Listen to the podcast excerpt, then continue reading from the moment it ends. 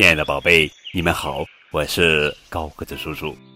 今天要讲的绘本故事的名字叫做《叶子小屋》，作者是曾史清文，林明子图，由佩云翻译。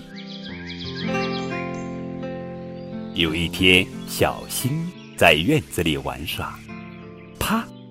突然一滴小雨点打到他的脸颊上，哇哦！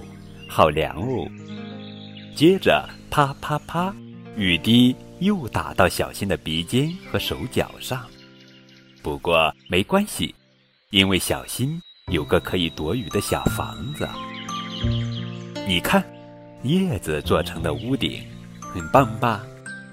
可是有只螳螂，已经比小新早一步躲进了房子里。讨厌，讨厌！不要过来，到那边去。螳螂真的把脸转过去了。这时候，突然，一只白蝴蝶翩翩地飞进小新的房子，在这里安全哦，不会被雨淋到了。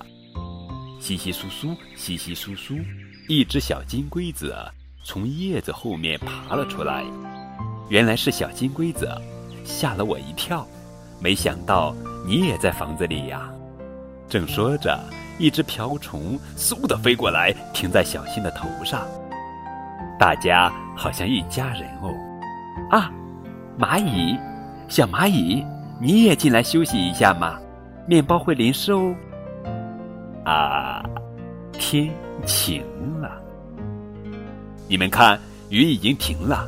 小新对叶子小屋里的朋友们说：“我要回我真正的家了，大家也回去吧。”妈妈在等着你们呢。好了，这就是今天的绘本故事《叶子小屋》。